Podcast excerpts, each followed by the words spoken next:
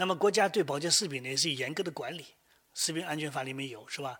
保健功能我们也是限定二十七个，就是国家卫生部曾经，主要是这些啊。你看，从调节类的角度，都是血脂、血糖、血压这个三高的，针对三高的我们就调节，不是说治疗，不能说治疗是吧？改善类的，比如记忆啊、视力啊、睡眠啊、肠胃道啊，是吧？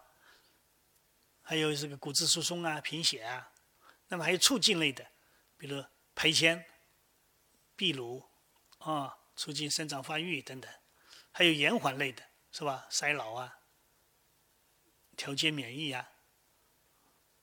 抗的呢，就是抗疲劳、抗辐射，是吧？辅助的呢，就是化学性肝损伤，也就是民间讲的什么解酒啊、保肝呐，什么等等这些。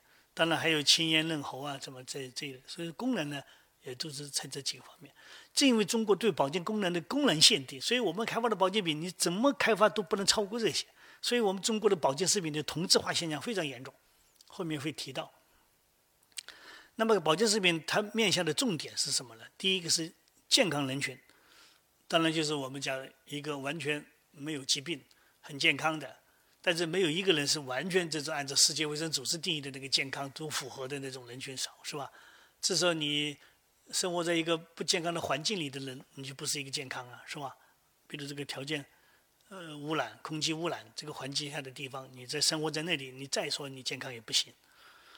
亚健康就是最多的，是疲劳、慢性疲劳综合症，是吧？这个抑郁症的心理健康方面，还有慢病。前面针对讲的那种各种三高、五高的，骨质疏松的、健忘的、失眠的，哈，跟那个老年痴呆相关联的这一类的，这个还有特殊的人群，像运动员、学生、演员、教师。我讲的这个特殊人群，大家知道啊，不是运动员要加兴奋剂的，因为我们很多的中国以前不太知道，用中药的保健品，可能某个保健品含的只是国际禁用的那个兴奋剂物质，这这经常会让运动员很冤枉，是吧？我们吃的传统的中药保健品，我没吃兴奋剂啊，但这里面可能含了，像我们早期的一些感冒药，含了麻黄素啊，哎。被人家检测出来说你喝兴奋剂吃吃的兴奋剂是吧？等等，所以这些，这个病后的康复人群当然就是我们讲的那个是康复以后啊，我们用保健品来调节生理的。这个中药是我们重要保健品的重要原料，国家是也有明确的这个呃限定目录的。我们国家采集目录制，就是只有这个目录上的才可以做保健食品。可以做药食同源使用的，不是这上面的。你民间说的各种吃法，我们都是有安全性隐患的。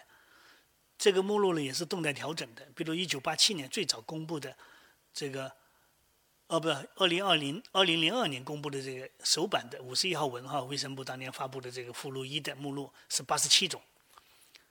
你看这里面有我们很常用的中药，丁香、八角、茴香是我们做菜用的多了，是吧？小茴香、山药、山楂、枣、海带，是吧？等等，这这些我我就不说了。那么一五年又增补了十四个，把人参补进来了。原来人参都不在这个药食同源里面，是吧？因为后来呢，因为考虑到这个传统的人参功能，然后我们那个人参是限定要栽培的，野生的不行啊。野生的人参都属于国际濒危保护植物了。他们栽培的人参要规定四年以下的，好，这个作为那个。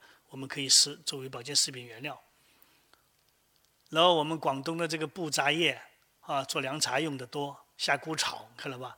我们的王老吉凉茶里面曾经也因为这个事儿被人家告了，说王老吉凉茶里面的一个夏枯草不是保健食品原料，怎么可以卖呀？被人家告。后来我们通过各种方式给它增补上，当然这个增补是要经过严格的呃安全性评估的。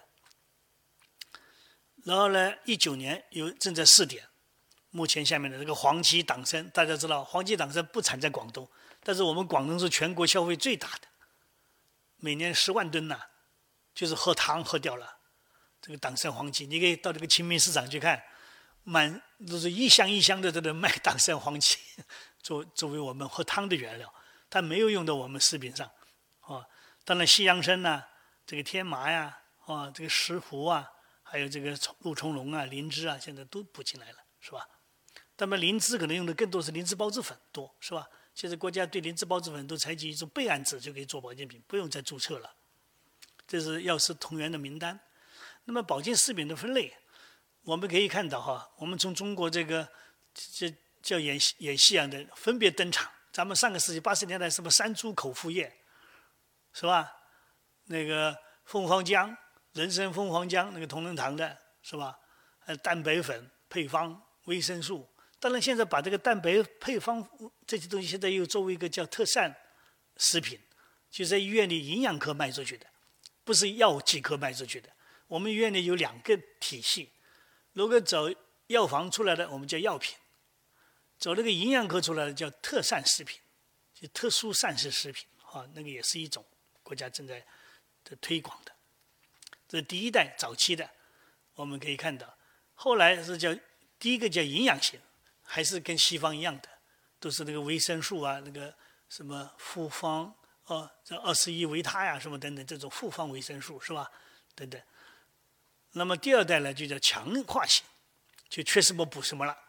那个时候就有什么这种蓝瓶的钙，还有什么这个嗯很多的哈，这个补铁、补锌、这个补硒等等。那么第三代就是功能型的哈，就是针对这个器官调节的，比如鱼油、甲壳素、卵磷脂是吧？因为它这个呢是功效单一，过度服用依赖性。第四代就是所谓叫因子型保健品，这就是我们现在经常市场上看到的，抗疲劳啊、调节血血脂啊、辅助降血糖啊等等，这个全方位调整，这是我们食保健食品的分类。这里呢有一个基本的数据哈，就是国产的，还不是算进口的啊。我们中国每年进口很多的保健食品，所以呢，我们根据批文号呢，上面有一个“ “J”，”，就是国产。鸡啊，鸡就是国产，国药健字鸡是国产，还有国药健，就进口的进的拼音。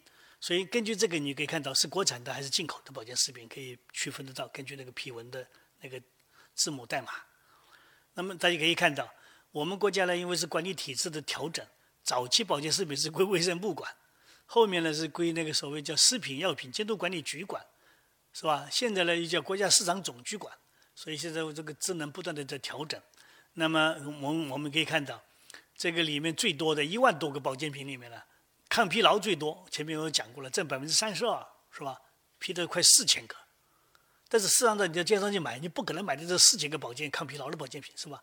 你买来买去都是西西洋参、人参那些，是吧？很少的，不超过一百个。那么大部分很多人拉的批文都不生产，我们叫僵尸批文，他他不赚钱，他就不生产了，是吧？第二个是提高免疫力的，仅次第二占百分之十五，也接近快两千个了。这提高免疫力的是什么呢？就是那些以灵芝孢子粉为代表的，是吧？各种，还有一个鱼油。剩下的就是营养素的，这个也是比较多，就是矿矿物质、维他命，就是这个是早期的，呃，以西方医学为理念研发的这个保健食品，占百分之十三。也快近一千六百多个，是吧？剩下的就很少了。剩下的什么这个，呃，这个通便呐，改善睡眠呐，增加骨密度啊，化学性肝损伤、减肥啊，这个减肥现在都取消了哈，现在不不让了。去黄化斑也取消了。这个我讲的是卫生部当年那个有那个功能的时候，后来降血脂、降血糖，这个都比比较少。最后的是什么眼睛疲劳改善记忆就更少，啊，都不超一百个。后面有辐射的，抗辐射，因为现在少了，啊，以前是紫外呀，什么那种损伤，尤其是高空作业的人，是吧？呃，飞行员在高空辐射人大，尤其是登山运动员，在这这种地区，所以这个抗辐射的这个保护的保健品也不也也很少，都百分之一的，是吧？那么剩下的。那个排铅，这个排铅呢也是一一时的哈。曾经中国有段时期就是因为那个很多污染，那个矿，尤其是这个小煤矿，各种化工厂，导致排铅。现在环境治理好了，这个排铅的需要性不太大了。还有胃黏膜保护的，是吧？这个很少。改善油分皮肤，这个是美容样的，相当于这个基本就没批过。所以一万多个保健品里面，大家可以看到这个功能都集中在前面那个大头。这是第一个保健食品。第二个就是以药为来的时候，所谓的叫植物饮料。大家一想到饮料，就想起来红茶、凉茶，是吧？等等。所以这个呢，就是因为生活改善，食品结构有了很大的改变。尤其是中国这个吃太多的这个我们叫这个这个动物蛋白，是吧？现在我们提倡吃豆腐类的植物蛋白的不太多，都是吃大量的肉、鱼、鸡这种改变的这个动物蛋白太多了以后，这个。哎，我们中国的保健食品，你可以看到有全全面的营养型，什么缺钙、缺这中国都不缺了，都是过剩的，是吧？哎，改为逐渐向滋补发展，所以药膳、保健饮料就慢慢的越来越多了，进入了我们大众的消费领域。煲汤，这是我讲的，这是咱们广东人的特点啊。喝汤当然是中国最传统的一种饮食习惯，我们很多的江南地区。呃，或者是长江流域吧，都是饭后喝汤。我们广东人是饭前喝汤，是吧？这个汤是一种很好的一个药膳。早期那个鸡汤啊，那个受伤的病后啊，都要吃鸡汤补一补，这是民间的经验。那么这个饮食，这个煲汤的文化呢，是最为灿烂的民族，尤其是粤菜，把那个汤啊煲得出 出神入化，是吧？那么这个调理健康，运化于饮汤之中，这是我们华南人的这个健康食疗的最高境界哈。因为正因为这样的，所以你看我们每个超市去，那个最白的门口最显眼的都是汤料，一包一包的各式各样的。根据冬、春夏秋冬，根据那个这什么这个气候、雨季、干季，这这这各种玩法很多啊。这个我就不说了，因为这个是我们南粤先民那个由于气候的特点。这个老火靓汤是吧？满街都是这个岭南文化的特点。那么岭南老火靓汤的这个很跟中药啊有非常相似的这种叫方剂配伍的那个意思是吧？但是呢，它又包得很很伪。我们中药很难咽，大家现在为什么搞配方颗粒啊？就是因为大家那个中药太苦了，年轻人不爱喝，所以现在街上医院里面有很多的配方颗粒，拿水一冲就完事儿了，替代这个传统的那个汤剂。但是我们的靓汤呢，它是加肉啦，加点那个什么大枣啦，或者加点那个什么甜的那个蜜饯啊，哎，导致这个汤又好喝，就又不苦，是吧？又能有点保健作用。所以这个在广东一年四季有不同。这个随便举个例子哈，这是我们调研去不同的地方也看到了，比如春季鸡骨草煲猪横沥，是吧？这个有疏肝祛湿的作用。夏天太热，就霸王花包龙骨，这个龙骨就是猪的那个脊椎骨了，是吧？呃，清除解热。秋季呢，这个花椒就是我们的鱼标了，啊，螺片包老鸡，这个就是论秋天是燥嘛，所以这论燥养阴。冬季呢，白胡椒包猪肚，这驱寒养胃。所以等等这种我们岭南的医学里面，哎。医生也好，还是老百姓好，都明白这些道理。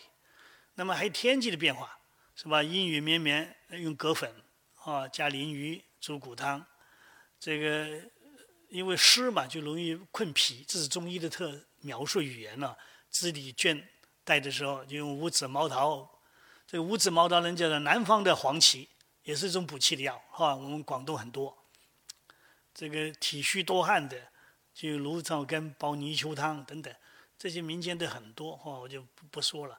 当然，这个材料，因为我们广东或者是两广地区又又是滨海，所以呢，这个就是来自于植物、动物调味类，我们都调查过。这个是从天到地，从河到海，是吧？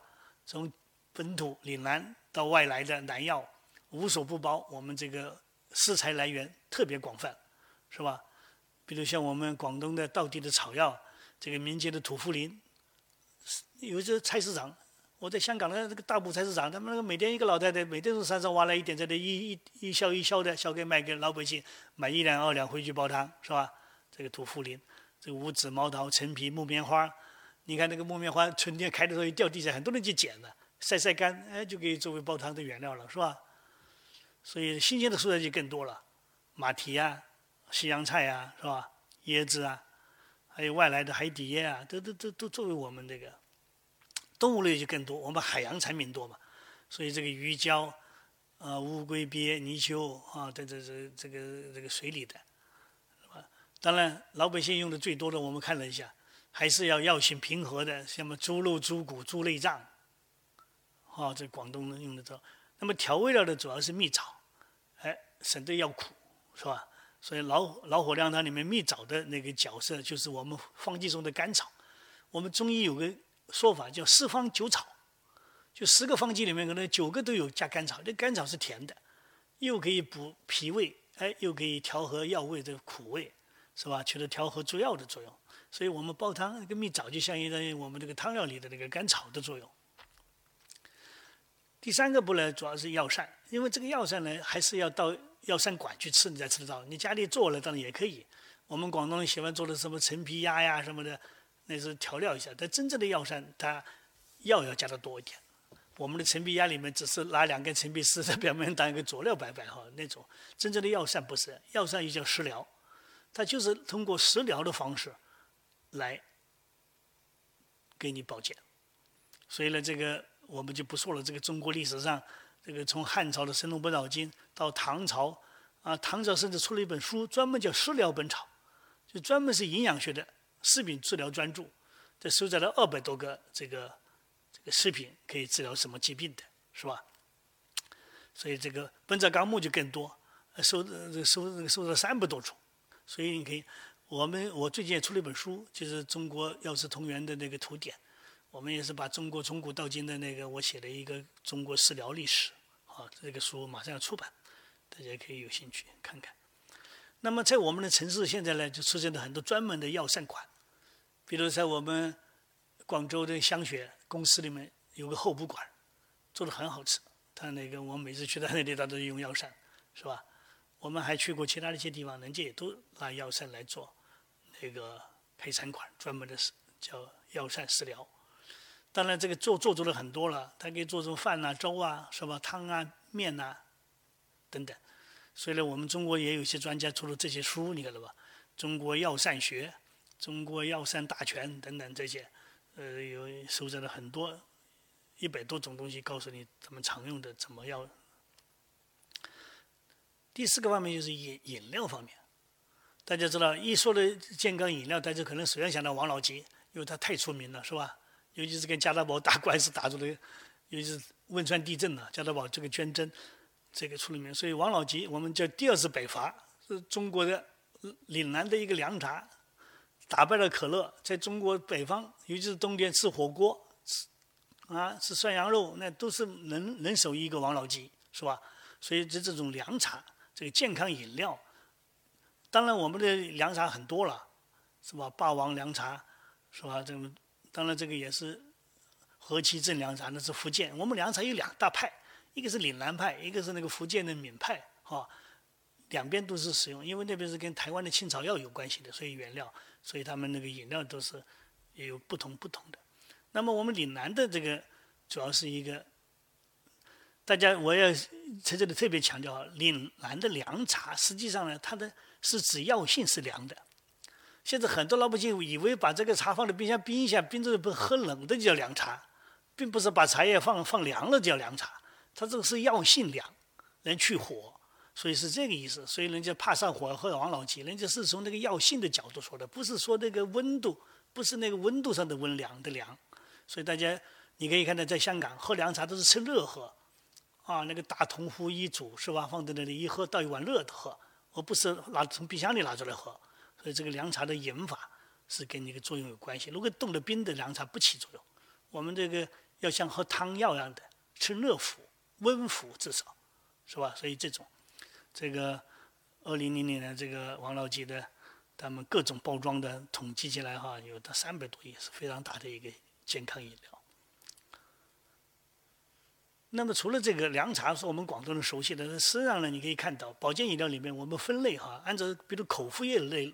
类的很多，早期的这西洋参、赤五加是吧？这个虫藻、蜂王浆、虫藻精，这个各式各样的这个这个口服液这是很多的这个饮品。后面哇还开发了一个儿童的营养液是吧？它实际上加的也是枸杞子、胡桃、红枣、薏仁儿这些，哎，这它所谓叫无激素儿童天然的营养的饮品，是吧？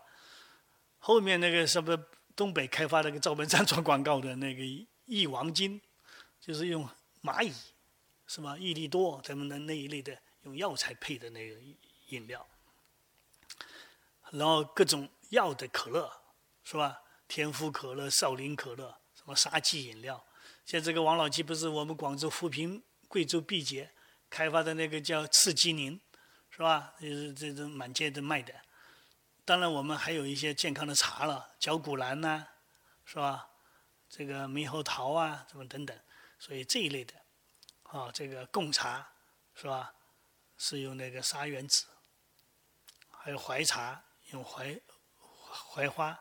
所以美国人称之为不含咖啡因的中式咖啡等等这一类的健康饮料，药酒也是我们的这个饮料之一。我们中国传统的很多民间老百姓自己拉点人参，啊，买点酒来一泡，是吧？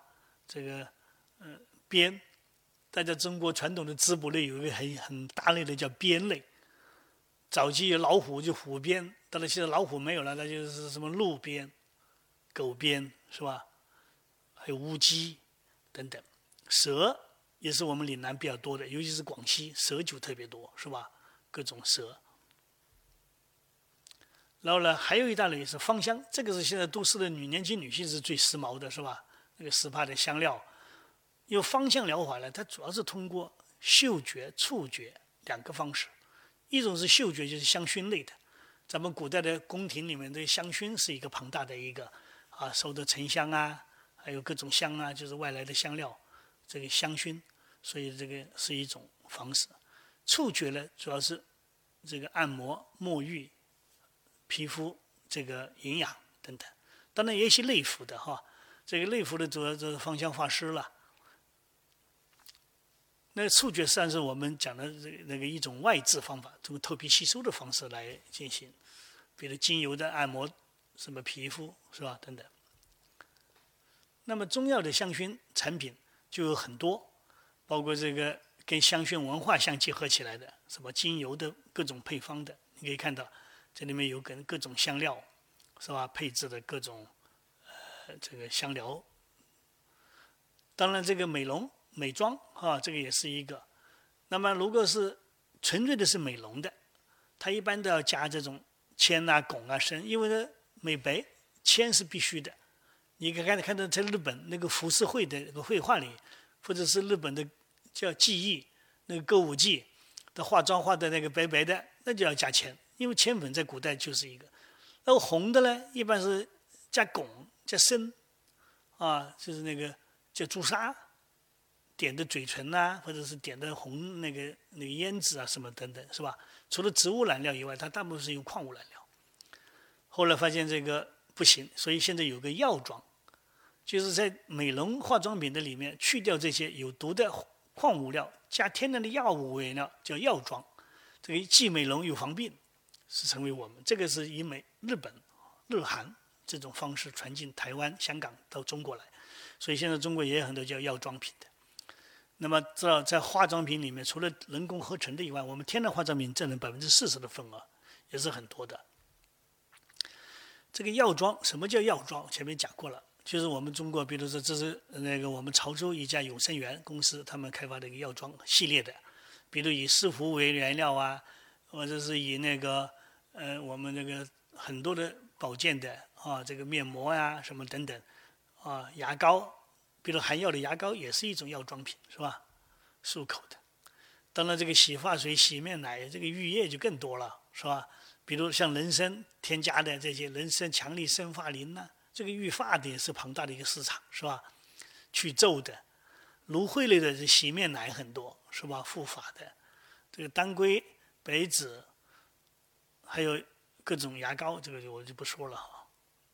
那么芳香健康的食品，你像我们中国人是不太那个，都是冲凉哈，在广东，你像日本人喜欢泡泡澡的，所以这个芳香沐浴药啊，你看在欧洲，这是我在德国一个配的。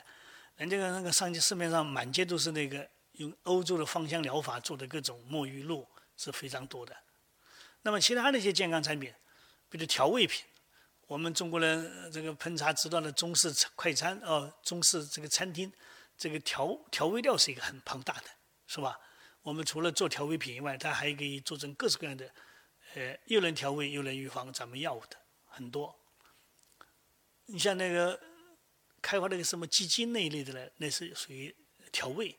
那么我们讲的这个中药调味是天然的，采集这种复合味精，比如用这个丁香、砂仁。